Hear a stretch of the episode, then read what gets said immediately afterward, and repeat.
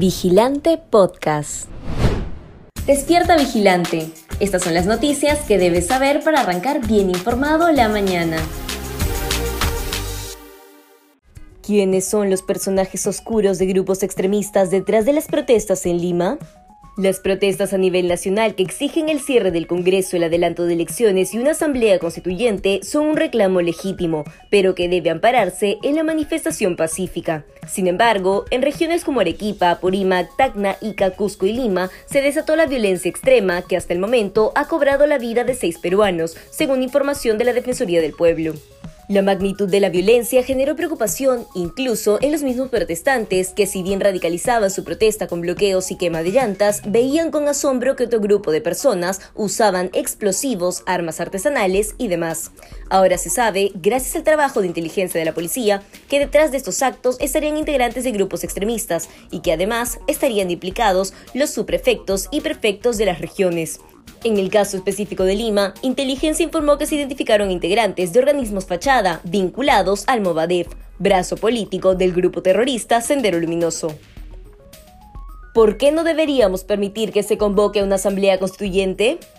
En medio de la crisis institucional y política por la que atravesamos los peruanos, es sumamente importante reconocer el origen de los reclamos de estos grupos violentos que atentan contra la propiedad privada y pública y además vulneran el derecho de la ciudadanía al exigir agresivamente la renuncia de la presidenta Dina Boluarte, el cierre del Congreso y una asamblea constituyente.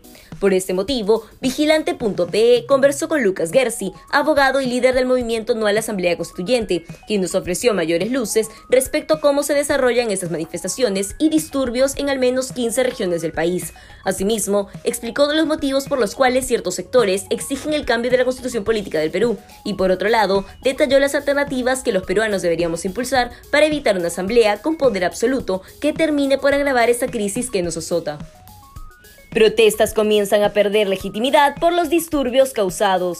La noche del último martes 13 de diciembre, decenas de ciudadanos en Abancay, en Apurímac, salieron a las calles de manera pacífica para intentar frenar los disturbios ocasionados por los grupos violentos que fueron capaces de cerrar el ingreso al aeropuerto de Apurímac, cremar el aeródromo de Huancabamba e incendiar la sede del Ministerio Público. Este tipo de disturbios solo pusieron en peligro a los peruanos, quienes comenzaron a sentirse indefensos al transitar libremente por las calles por el miedo a que estas turbas enardecidas les hicieran daño. Ante esto, cientos de ciudadanos en redes sociales han comenzado a alzar su voz de protesta y afirmar que este tipo de manifestaciones deberían ser sancionadas con todo el peso de la ley, debido a que se tratan de actos delincuenciales que ponen en riesgo la vida de nuestros connacionales. Asimismo, siguiendo el ejemplo de las familias abanquinas que se opusieron a la violencia la noche anterior, otros pobladores adoptaron este tipo de iniciativas en sus ciudades para hacerle frente a las hordas violentas. ¿Es posible adelantar las elecciones para 2023?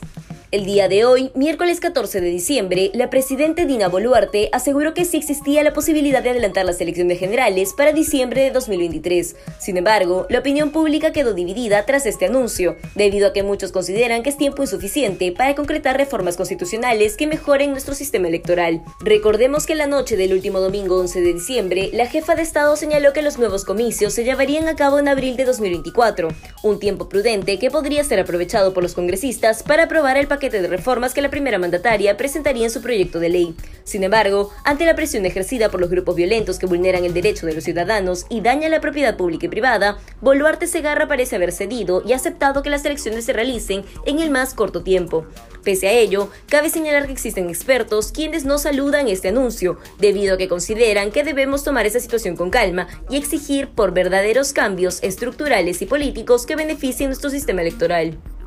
¿Por qué se declaró infundada la apelación contra la detención preliminar de Pedro Castillo? La Sala Penal Permanente de la Corte Suprema confirmó la detención preliminar por siete días dictada contra el expresidente Pedro Castillo, a quien se investiga por perpetrar el golpe de Estado el pasado 7 de diciembre. Con esta decisión, la Fiscalía podrá solicitar prisión preventiva contra el exmandatario. El juez supremo, César San Martín, brindó detalles de su decisión. Por este motivo, el primer punto que abordó fue explicar de manera técnica a qué se referían por rebelión, y en esta línea sostuvo que esta no es necesariamente el alzamiento de armas y su ejecución, sino que también implica despojar del cargo a personajes que ejercen representación en el poder o impidiendo que realicen las facultades que constitucionalmente se les ha dado. El juez agregó que la participación intentada para la rebelión también supone una conspiración.